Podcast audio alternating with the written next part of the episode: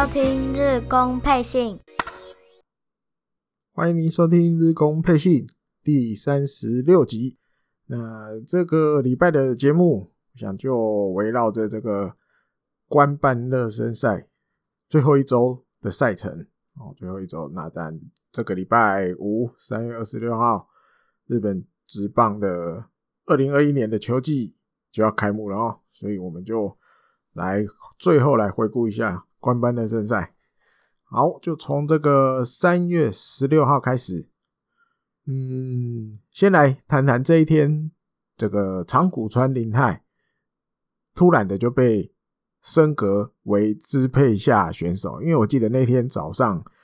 还有新闻，就是说访问了立山监督，立山监督比如说了一些希望长谷川能够再拼一下，再加油一下。或许就有机会升支配下选手，没有到没没想到，在这个下午，大概下午的时候，就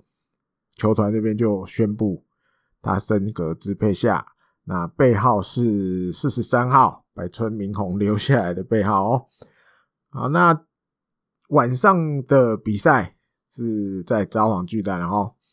那他也有出来，马上就出来了，等于他。穿上了四十三号的球衣之后，当天晚上就出来投了一局，被打一支安打，投了一个保送，没有失分，就是表现还是蛮有那个他的这个水准在的哦。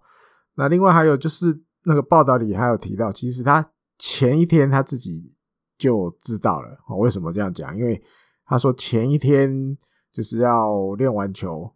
在宿舍，那那个那个广报那边就告诉他说。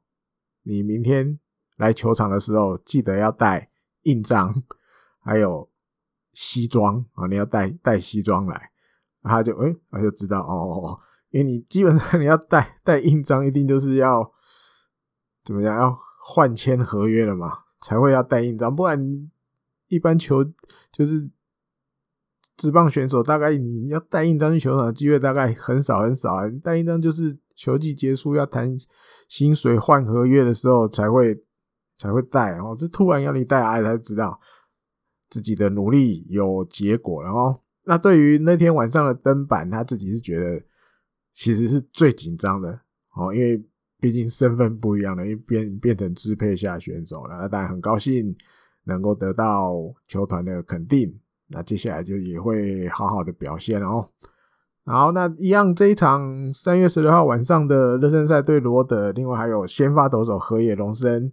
也可以来聊一下。那有一点怎么讲？完美完美复仇，没有复仇，没什么仇，就是表现出一场还不错的先发。因为再往前推一次的登板炸掉了嘛，丢了九分嘛。哦，那这一次没有了，这一次投六局只被打两支安打啊，送出四个三振。投了三个保送，只失一分啊！用了八十九球，其实也就是球速上也到了一定的程度了哈。感觉起来这个应该讲补考，我觉得算有通过，然后补考算过关了哦。好，那然后呢？这一天在白天的时候，我记得是日刊体育还登了一个，也是我觉得蛮有趣的新闻哦，因为这个。在那个时候的话，因为十六号等于倒数三天，这个春季的甲子园就要开打了。那这篇报里面提到了这个球探，那刚好就是写日本火腿的这个坂本晃一球探。那标题是说，就是这这个没有打过职棒、没当过职棒选手的球探，他的这个努力的历程的感觉哦。那先介绍一下坂本晃一，因为。从入日工配信以来，其实我有时候看到这些就是球探去视察什么什么选手的新闻，都还蛮常放进来跟大家分享。那坂本荒一这个名字应该蛮常出现，然后大家如果一路听下来，蛮常出现坂本荒一、坂本荒一这样介绍他一下。他今年五十四岁，他是神奈川县的人。那他有打过棒球，哦，打到大学。啊，现役的时候是捕手，同应学员高校毕业之后，还去读了庆应大学，这样哦。然后毕业之后，啊，同应大学不不是读清大，同应大学之后去读专大，专大啊啊，毕业之后到了这个一般的公司上班，他的公司名字叫做亚纳西，大概查了一下，就是有买卖中古车啦，他可能有进口一些进口车进来日本卖，大概是这样子的一个公司。好，那一路待到了一九九八年啊。忘不了棒球，所以他就退社辞职，要去就是还是想要去做一些跟棒球有关的的工作。所以他一九九九年的时候，就到他的母校同应学园去当这个顾问兼教练，哦，比较有点像像不是学校的职员的身份。然后那一路待待待待到二零一三年的七月。他才离开这个同一学员，然后二零一九年的时候，这个被日本火腿网罗，啊，来当这个球探。那他里面大概就有提到，哦、他每次啊，版本花一球探每一次去球场的时候，他坐的位置，他一定都会去选，就是本垒后方，然后比较前面几排的位置。好，因为其实有时候大家看影片。尤其那种比较热门的选手要出来的时候，哇，其实本垒后方一大片全部都是球探。那当然，有的人坐高一点，有人坐低一点。他本他就说版本花一，大部分都他都会去选比较前面的位置，好，然后视野比较好，看得比较清楚。那其实他在看比赛的时候，他不会只看，比如我刚刚讲的这种受注目的选手，不会，他不会只看，他大概这个比赛当中。哦，比如说，嗯，先发两队先发，大概就有十八个选手，对不对？他这十八个选手，他都会去做记录，都会去观察。哦，然后他当然也会带这个他的测速枪。哦，那很多时候都是，比如左手拿测速枪，右手就一直做笔记。哦，就是没有两只手都闲不下来，都没有没有办法休息这样。那因为。他知道他自己是比较属于呃经验还比较浅的球探，因为二零一九年才开始当，所以他跑得特别勤快，哦除了笔记记得很详细之外，跑得也勤快。他自己也有算过，他一年当中大概去看的比赛有超过三百场，超过三百场，平均下来差不多就是。几乎快要每天都有在看比赛了，一年三百六十五天要看超过三百场。那因为大家前面，哎、我刚前面讲到这个记笔记嘛，对不对？这个每平均一周啊，一个礼拜就要用掉一支原子笔的那个墨水，墨水大概一支原子笔的墨水大概一个礼拜他就写完了，哦，所以真的很恐怖，笔记的量也是很大哦。那里面还有提到，他那时候在同应学员，他的母校野球部当这个兼顾问兼这个教练的时候，哦，他说其实像比如说现在已经在打直棒的，比如铃木大地啊，还有什么茂木荣五郎啊，其实都是他教出来的学生啊，都是他在那边在母校服务的时候，那时候他们刚好是高中生，所以都他都有教过他们。那他其实比较他自己的一套啦，教选手的一套，就是他觉得多认识这些选手是很重要的事，所以他那时候其实还跟这些学生、学生选手们一起住在寮里面，一起生活。他觉得这样一起生活才能看到更多这个选手的完整的那一面。啊，不会只看到球场那一面，可能会多看一些。我觉得就是像可能为人处事这种东西，然后那他知道或者是了解这些选手的个性，多认识一点，那从这方面去判断，哎，这个选手要怎么教，那个选手要怎么教，哦，才能更准确。哦，不是一套走到底，每个人或许都有每个人适合的方式，这样哦。啊，我看还有提到的就是，嗯，判断的基准。好，判断的基准就是他当球探，他怎么去判断选手？哈，比如说投手的话，有一些呃投球动作是不是流畅？哦，或者是有的投手他其实投球的时候会有一些习惯动作，哦，那还要去看，尽量这些习惯动作不是不要那么容易被看穿的的选手，他会觉得比较好一点，啊，比较好一点，或者是比赛当中，哈，有时候遇到一些乱流困难的时候，会不会灵机应变去想对策？这种东西他会比较比较着重在这一块哈。那因为他才当两年，二零一九年开始当，可其实在日本火腿里面，比如说二零一九年的铃木健史，还有去年的五十番亮太，这两个选手其实都是他负责的，他担当的选手，等于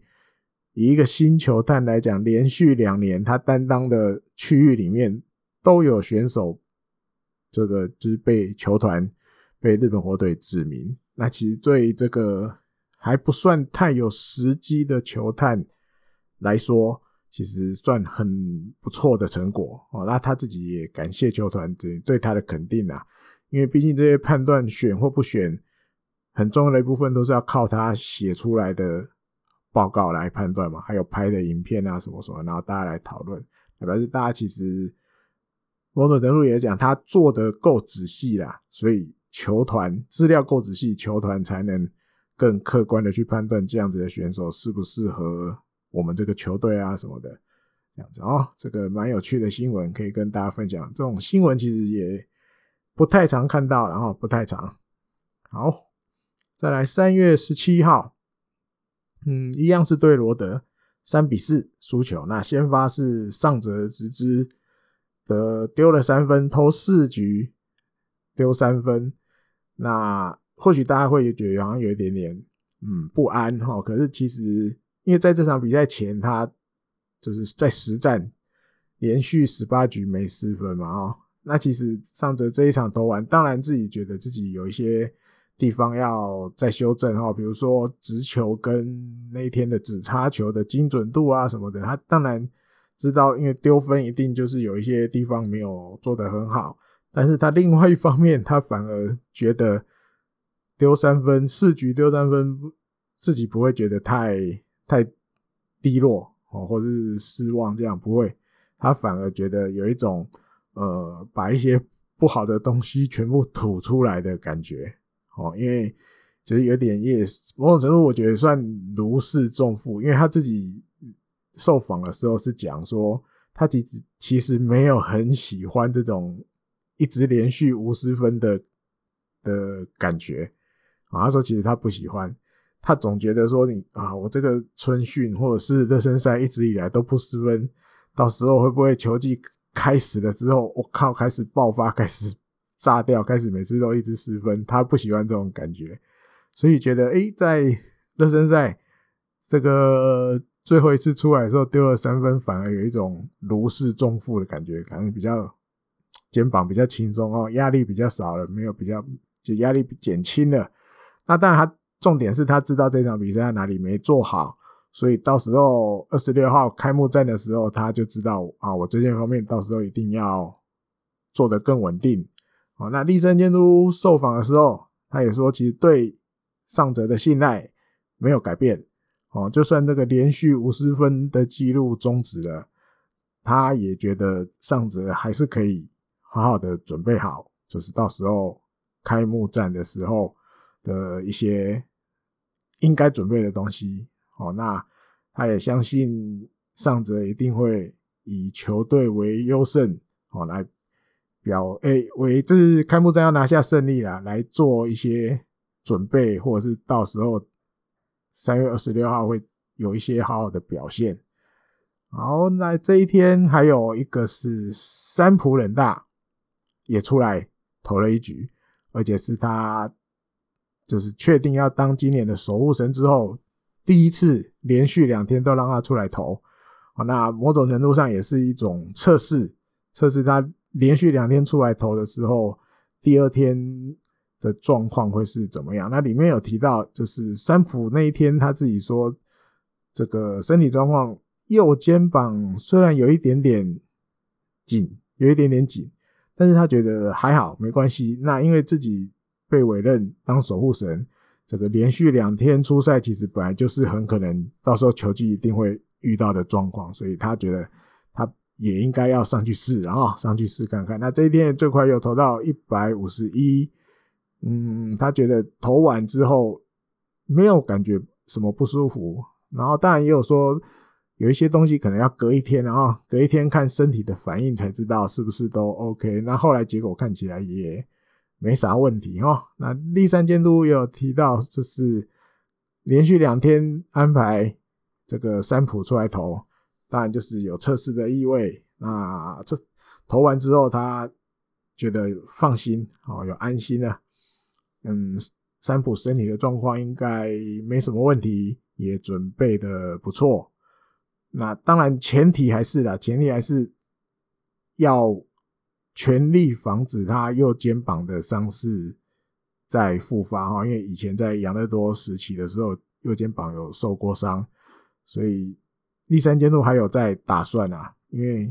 连续两天看起来是 OK，应该没有问题。那他接下来如果到时候球季开打之后，如果遇到要连续三天都需要 closer 出来的时候，他会再好好考虑是不是要让。三浦连续三天等于三连投的意思啊，当然他嘴巴是讲能够避免的话，尽量避免啊，尽量避免。那当然开始当守护神，三浦自己也有一些习惯的那个动作，习惯的工作啊，比如要上涨前的工作，他自己也开始找一些 routine 出来啊，比如说，嗯，如果要开始感觉今天有。有可能要需要用到他的时候，他大概第八局的时候就会开始传接球。哦，那大概九局要上去投之前，看这个自己的攻，自己球队的攻击状况。哦，大概会再投个二十球左右，来让肩膀再热起来。好，那之后 OK 上投手球。那。他自己是给自己的一个一个标准是，不管如何上了投手丘，嗯，尽量不要花太多用球数，哦，不要花太多用球数，嗯，大约五球左右就可以解决一个打者，他觉得这样是最完美的情况，大概花个五球左右，那顶多一局下来可能十五球的感觉就能把门关起来，他。心里面完美的状况大概是这个样子哦。好，另外还有这个这一天的新闻跟预警大选有关的，因为上一集还提到，因为有去去年十二月有去把这个右手肘的游离软骨去除，动了一点手术，那现在还算，虽然已经开始实战登板了哈，但是因为第三监督比较谨慎一点，希望他完全都恢复了再回来一军。可是，不过他 上礼拜已经开始在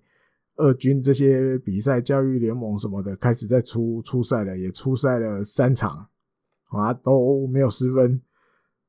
感觉起来恢复的很快哦。但里面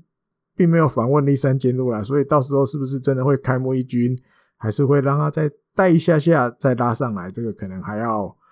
过几天的的公布之后就会知道哦。不过其实。新闻看到，感觉疫情大翔已经可以出来投，然后而且表现还不差，蛮稳定的。嗯，应该我觉得不会隔太久，然后应该不会隔太久就可能会把他拉上来了，因为以今年的比赛已经确定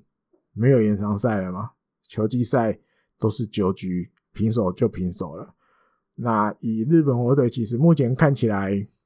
先发投手阵容找得齐，当然找得齐，但是不见得局数投得长。哦，那所以这些中继投手可能都很重要，每一个都很重要哦，可能你都要负责六到九局，哦，四局左右，三局左右，通通都要交给这些中继后援投手去处理。哦，所以能用可用之兵能多一个是一个，哦，好。还有新闻是跟立山监督有关的，他受访的时候提到了他对上野响平的的期待，哦，这也蛮不能说少见的，但是很特别，因为毕竟上野响平只是一个二年级生，但是就在今年的春训，立山监督看到他亲眼看到他的手背啊什么的之后，突然有一点这个类似一见钟情的感觉，煞到了这样，直接把他拉上来跟着一军，但最后又让他下二军去去。练习调整，那我觉得就像之前我讲的，就是让他待在一军一段时间，看看这些老大哥们哦，比如准备的状况、练球的状况，然后去想想自己还缺少什么。那再回到二军的时候，你就照着这个方向去好好加油、好好练习。那目前第三监督就是对上野响平蛮期待，然后除了他手背的魅力之外，就是。媒体也封他的令和的牛肉丸，哦，牛肉丸，牛肉丸的意思就是，大部分比如在直棒的场上讲到这个，大概是形容身材不是很高大，哦，但是可能手背动作很敏捷的那种选手，他们就会用牛肉丸，哦，比如说现在统一的陈杰宪，那时候他回来台湾打球，其实日本媒体还有。做过一篇报道，它里面也写陈杰宪是台湾的牛肉丸，然后可能就是身高没有很高，但是手背很敏捷，哦，很溜的啊，这种这种选手，他们会给他这样子的封号。哦，那当然上野响平其实，嗯，最大的课题我觉得应该还是打击，然后打击要能进步蛮多的之后，哦，再加上一些实战经验的累积。他的手背一定也会越来越越来越有水准，哦，现在就已经很棒了，但是一定会越来越有水准。等他打击练到够好到一个程度，我觉得他上来一军的机会就会更高了哈。那当然，立山监督是勉励他啦，下去之后不要急，但是好好做好。那也希望你尽快把你的这些武器练好。然后等待下一次上一军的机会，这样。OK，再来伊藤大海的消息。那这一天，这个三月十十七号的时候宣布，这个伊藤大海要在三月三十一号，等于是主场的第二场比赛开幕的第五场，要对西武在札幌巨蛋先发。我已经公开表明。让他投第五场，这个等于开幕战的卡斗对乐天去乐天当客场的这三场都不会有伊藤大海了，等于这个叫什么？第一指名对决已经破灭了哦，他不可能对到早川龙九了。那里面当然就有提到了，就是为什么会这样排的理由。立山监督是说，因为毕竟伊藤大海是新人啊，新人那。既然已经决定要让他当先发投手，那他希望这个新人的第一次登板是一个能够在自己能够好好准备的情况下出去投。好，那因为毕竟去乐天客场的这三连战毕竟是室外球场，那室外球场的话就有可能会遇到哦，比如下雨或天候不佳，因为那时候。这个仙台一定也还很冷，气温蛮低的，所以他不希望这些天候的因素会去影响到新人的第一次登板，所以他决定，那我就把你留在自己札幌巨蛋这个室内球场，一定不会阴雨炎晒，也不会觉得太冷。虽然北海道一定比仙台还再冷一点，但是你也没有温度的问题，也不会遇到下雨的问题，你就可以好好的去准备。这个你职棒生涯正式比赛的第一次登板，他觉得是立山监督觉得是他应该要帮这个新人的投手准备好这个这个舞台，让他去准备哈，所以不应该不要让他在室外球场第一次登板啊，毕毕竟有太多其他的因素，这听起来也蛮甘心的哈，想的真的很多，要当监督真没那么简单，要想的面真的太多了哦。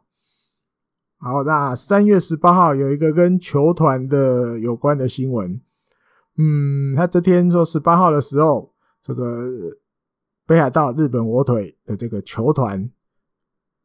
股份有限公司在札幌市里面这个举办了这个定期的这个股东大会好，那里面有公布了去年球季这个球团的决算，就是一些数字上的东西。那大家知道去年因为这个疫情的影响啊，对，所以有一段时间是没客人。那就算开放让观众进场了，其实还是有限制人数，所以这个纯纯损益，然后就是赚钱。诶，赚不赚钱，其实是从原本前一年赚了四亿七千两百万元，变成亏了三千九百万元，好，变成亏三千九百万，等于少赚了我看有五亿多哦，因为前一年是赚四亿多嘛，等于二零一九年是赚四亿多，二零二零年是亏三千九百万。哦，其实还好，比我们想的应该算数字有少吧？对吧？我们想哇，这应该蛮惨的，但是最后结算是亏三千九百万，感觉还可以忍耐哈，三千九百万。那当然，这个亏钱是从二零零六年以来，相隔十四年，这个日本火腿的球团再度就是一整年算下来是亏钱的哈，是亏钱的。但是看到这数字，其实。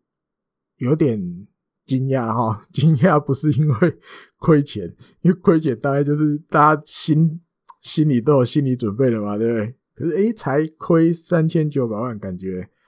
还 OK 了哦，还可以接受。OK，好，再来三月十九号的新闻，嗯，这一天热身赛跟中日然后去这个名古屋，那一比二输球，先发是池田龙鹰。了不起了，投五局被打两支安打，投两个三振，一个保送，无失分，投七十二球。这一场投完，嗯，他当然自己觉得就是，一般来讲，大家肯定他那一面就是比较呃稳定啊，心里不会乱。他自己觉得这一块他自己有做到，那能够就是好好的、好好的把一个一个出局数拿下来。那第三监督也讲，就是这一场比赛之后。他自己认为池田龙一有，就是让他在他眼前就是好好的表现了一番，哦，表现了一番。那基本上排入先发阵容应该合格了，好，排入先发阵容应该合格了。那日本媒体也推算，大概对乐天的这个开幕战的系列，哦，可能第二或第三战让他先发的机会很大，哦，因为有可能就要遇到像上一集讲的，就要遇到田中这样大了。然后对古潮，古潮就是母球队的恩反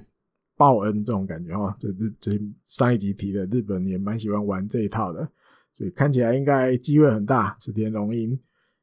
第二战，好，第二战，我觉得是这样啊。还有三月十九号这个春季甲子园开打了，那这个春季甲子园的第一场比赛。就是北海道的学校北海高校对这个神户国际大富，哦，那应该有蛮多朋友有看比赛，然后这个北海前面北海高校前以前的节目也有提到他的王牌左投手木村大成，当然就先发，那投了一百四十六球，哦，最快一百四十五公里，但最后球队是输球然后，他个人投了九又三分之一局，然后失了三分，这样子。那当然，因为春甲开打，球探一定都几乎每一定每一队都会派人去的哦。所以日本火腿的大渊龙球探部长当然到场。那被访问的时候，他就说，他觉得木村大成这一天的滑球的这个锐利度，然后还有变化的幅度都很大，然后很犀利，看起来就是不像高中生投得出来的滑球。那他觉得看这样子的投手，其实过去的经验来讲不太多，哦，不太多，就是以高中生左投手他的滑球的投出来的幅度啊什么的，这变化的犀利度有这么大，很很少见。那他觉得以高中生来讲，要打也不太容易打得好哦。啊，因为过去的节目有分享过，其实春甲之前，其实日本火腿其实就有在。锁定木村大成啊，毕竟他北海道人，对不对？那其实身材条件也很好，很很有可能有机会的话会选。然后，那北海道人大家知道木村大臣出生在北海道的哪里吗？他出生在北海道的这个北广岛市，你看厉害了吧？北广岛市就是未来二零二三年这个日本火腿的新球场的建设的地方，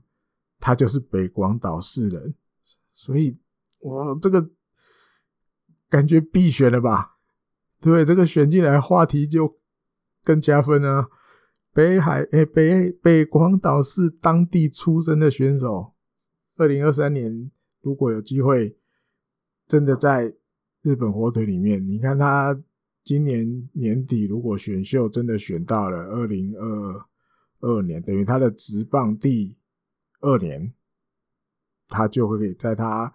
真的老家的这一块土地上的新球场，说不定，但或许职棒第二年还没那么快可以上一军啊。可是至少这是一个，如果我是木村大臣，我一定很想进日本火腿吧，就那种感觉。应该很强烈了哈。好，那提到春甲，就顺便再提二三月二十号，这个也是第一场那一天的第一场比赛，有天理高校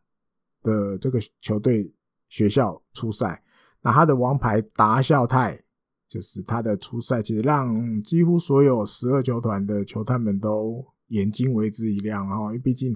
终于可以在这种大舞台上亲眼看他投球。那因为他身高蛮高的，一百九十三左右，哦，一百九十三。那其实也有一些日本媒体说，一，看到他在头上投球的样子，好像看到了当年的达比修，哦，就是很年轻的时候，十十七八岁的达比修的感觉。当然有很多地方还要加强、再修正。可是其实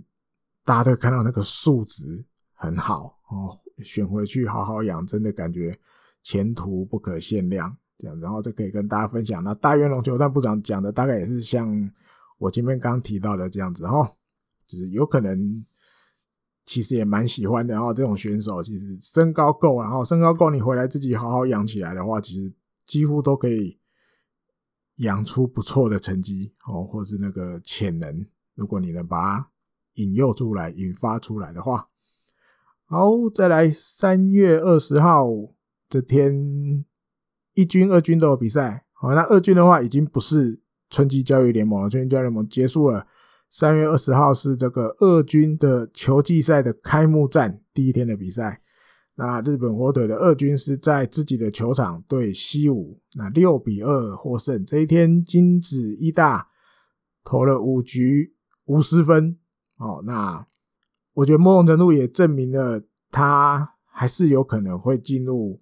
先发轮值哦，只是要安排在哪一场，可能现在还不确定。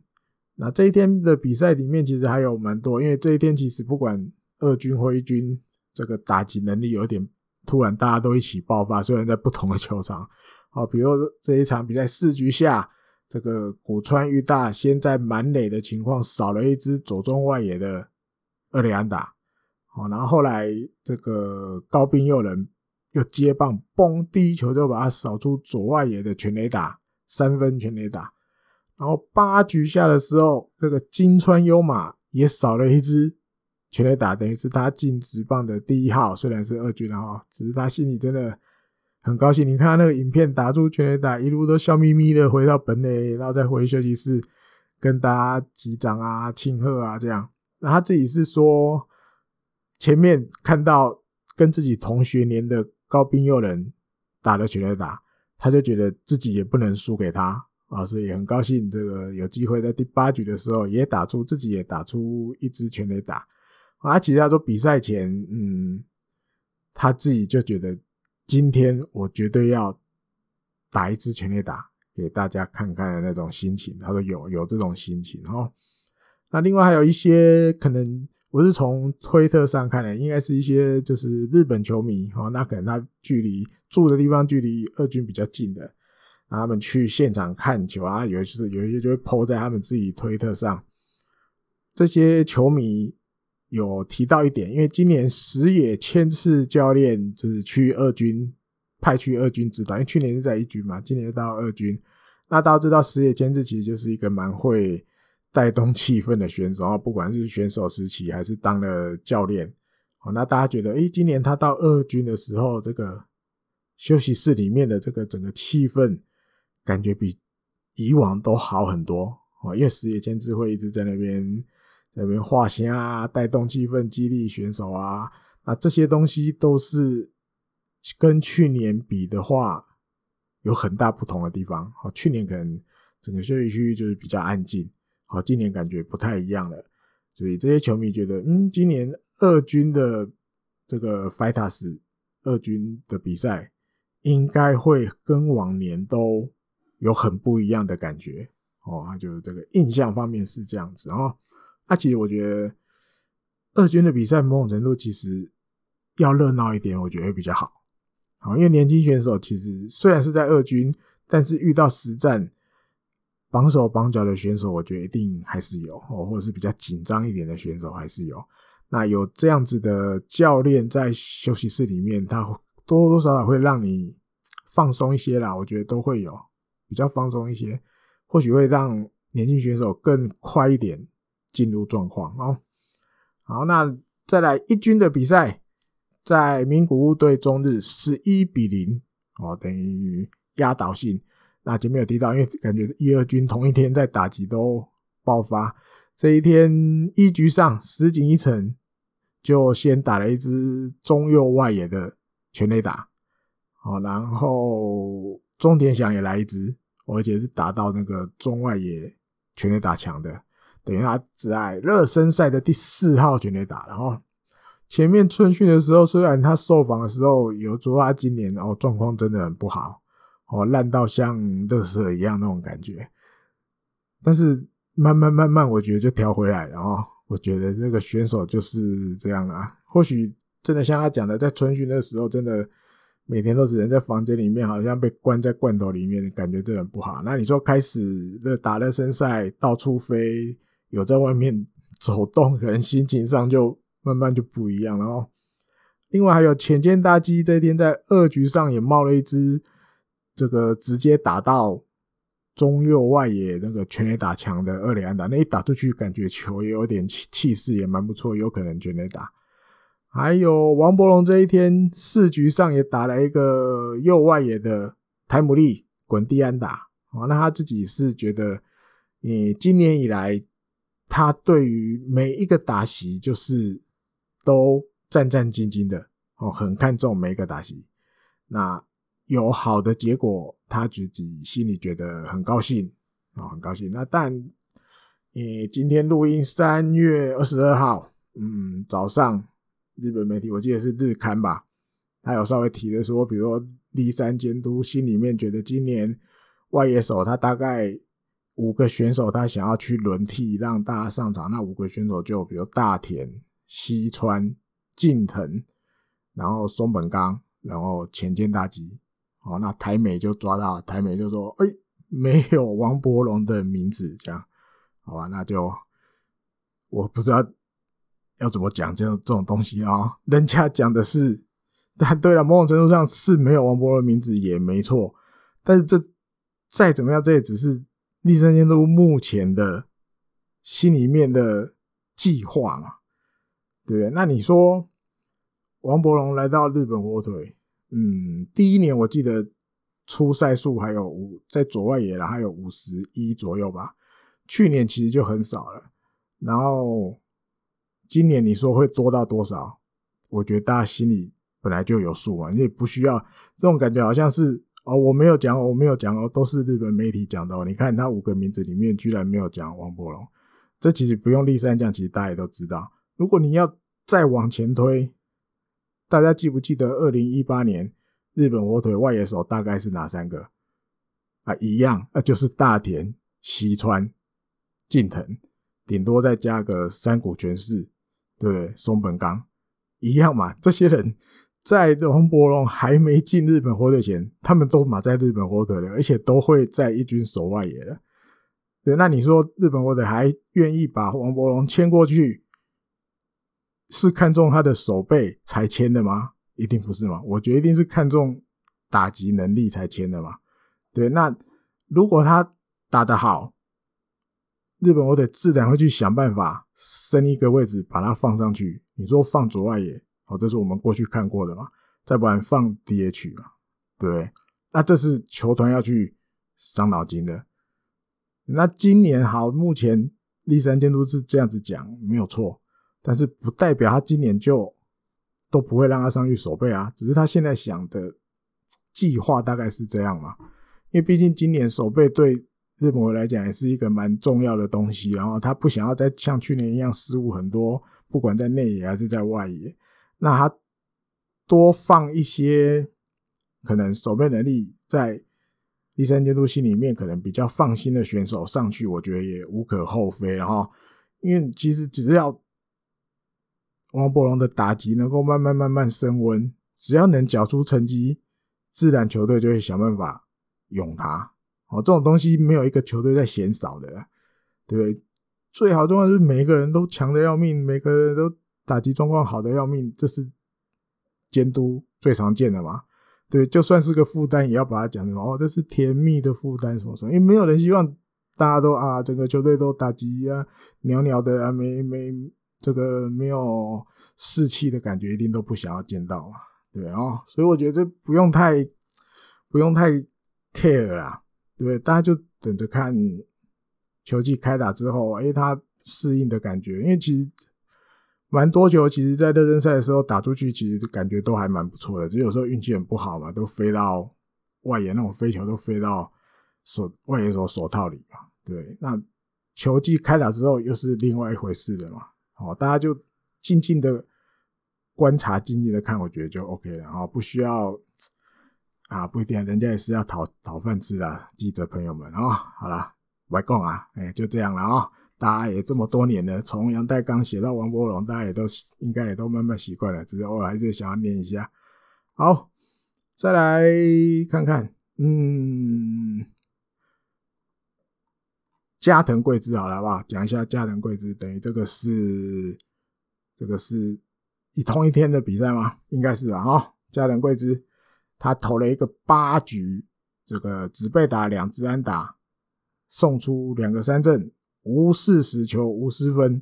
好，这个加藤贵之这一场比赛突然这样投出来，哦，感觉起来，我自己觉得开幕第三战的机会大增。哦，因为日本也很喜欢玩一种，就是你是左投手，我也是要派左投手。哦，所以刚好这个开幕第三战，乐天是早川龙九，那我就派一个左投，这个加藤贵子，感觉机会。很高，我看我的看法是这样啊、哦。还有呢，金井顺之助也跟大家介绍一下啊，这个小朋友这一天他打第七棒守一垒，好，那整场比赛下来打了三支安打，猛打赏。哦，那因为这场比赛派他上去先发，而且几乎让他打完一整场，某种程度是有一点点嗯鼓励他的感觉，因为。他是岐阜县出生的选手，等于到名古屋比赛，算是在自己的故乡出赛的那种感觉。然后，因为毕竟岐阜县，但虽然不是爱知县，但是毕竟算同一个区域里面。然后，那这一天的比赛，其实他的爸爸妈妈也有到球场看球。那他也算出生在一个运动世家，他爸爸以前也是这个职棒选手，打过阪急队，叫做金井茂。那他妈妈是以前是一个职业高尔夫球的选手哦，所以他其实出生这种爸爸妈妈都是运动员的家庭里面，其实自己的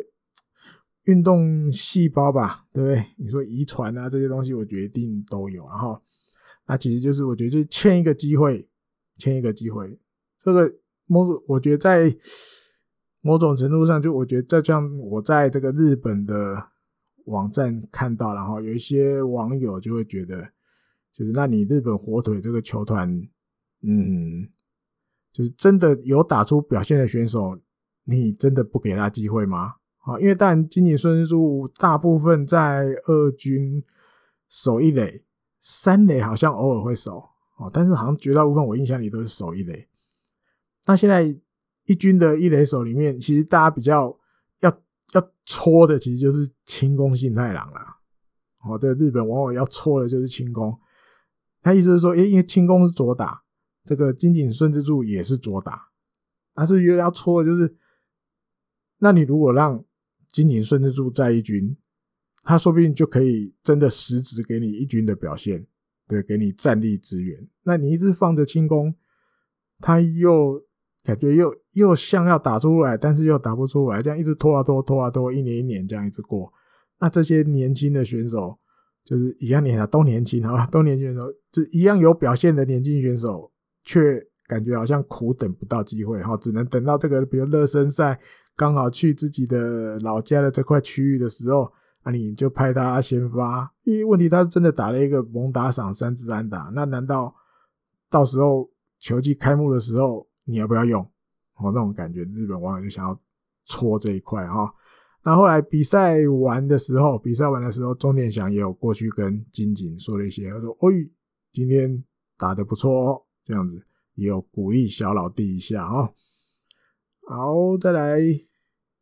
三月二十一号。这个热身赛的最后一场，一样在名古屋对中日，那二比九输球。那先发的北浦龙次投了四局，就被打了十一支安打，哦，失了五分，还有两个爆头，其实还是投的不是很理想，有点乱掉了，走中。然后，那他自己是觉得这一天的投球，他自己的节奏上，就是其实完全都不是很好。投球节奏没有掌握的很好哈，有一些一定要解决打者的地方的时候都没有办法好好的解决哈，比如说可能控球就偏高了，所以导致连续的一直被打安打哦，那整局就哇烧起来了，好像投不完这样。那他在热身赛的统计，三场比赛投了七局。那防御率三点八六，其实还算 OK 哦。那只是在这一天这个先发的角色出来，感觉好像还是比较会比较欠稳定啊，欠稳定。那但这样子一投，应该感觉开幕会先让他去二军的机会比较高。然后不过毕竟还算年轻呐，还算年轻，要继续磨练这个经验值哦。还有遇到一些。场上困难的时候，你要怎么度过难关？这个还需要一些时间，然后没有办法那么快。好，另外再聊一下这个宫西上升这一天比赛又出来。好，那里面就提到，因为呃，他这一场比赛投这一局又是一个，就是让对方三上三下，哦，感觉有一个好的结果要来迎接这个开幕战。哦，那他当然自己觉得，嗯，今年感觉还不错，然后就一路这个春训啊、热身赛过来都 OK，诶、他自己觉得每年然后从开幕开始算，第一场比赛到第十场比赛，等于他的第一次登板到第十次登板，应该这样讲哈，他自己个人这十次登板对他自己而言是最重要的事情了。好，那接下来就是等。开幕之后，他这十场初赛，他只要好好的把自己调整好，然后缴出好成绩，他觉得这一年应该就会很顺利了。他一直以来的感觉是这样哈，这也蛮有趣的。就有一些也不能说迷信呢，就是一些习惯性。他只要诶前面这十次出来都很顺，他觉得今年他就顺了，这也蛮有趣的哦。好，那最后来谈一下栗山监督总结。这个热身赛，好，总结热身赛，大家觉得重点还是年轻选手，好，年轻选手他希望可以再多看到一些年轻选手一些更热情或是更努力在球场上表现的那一面哈。他说，其实这段期间他觉得有几个年轻选手他比较注意的，比如上野响平、金井顺之助、长谷川林太，还有铃木健矢，然后他觉得这四个选手。他觉得在热身赛这一段期间，他觉得表现还蛮不错的。好，那当然还要继续在成长。那他觉得对他而言，每一个年轻选手起跑线都是一样的。好，所以希望大家更努力的去争取自己的出赛机会。他的总结是这样哈。那当然，日本火腿在热身赛十打了十三场比赛，因为热身赛不会每一场每一个球队都打一样的数字，然后有的多一点，有的少一点，有的只打十一啊，像日本队打到十三场，五胜八败，哦，不算太理想。那在太平洋联盟六个球团里面，其实是战绩最不好的。好，那团队打击率在太平洋联盟这六支球队里面也排倒数第二，好，等于第五。那最后的最后，这些竞争第三监督觉得就是还是要这些看这些新人啊、哦，新人能够有好的表现，这个到时候开幕的时候，球队的这个战绩或者是一些气势才会才会比较好一点。好，因为如果一直都是这些老将啊，或是经验多一点的学长级的，一直都要靠他们打的话，其实。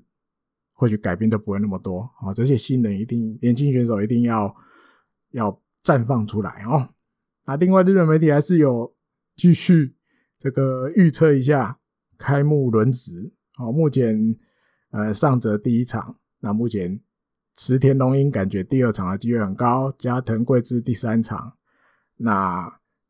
回到主场的第五第二站，等于是第五站。伊藤大海已经是确定了哈，目前就是指就是这个主场开幕战到底是谁也还不知道哦，这也很奥妙，或许过几天就会公布了啊，大家就稍微再期待一下。好，那这这个就是球季正式开幕前的日工配信啊，跟大家分享到这里，下一次下一集的节目就是再见面就是球季开打号了哈，球季开打号了，很期待。每年都好期待啊，虽然会怕受伤害，但是不怕了。这么多年看过来了，打得好就高兴，打不好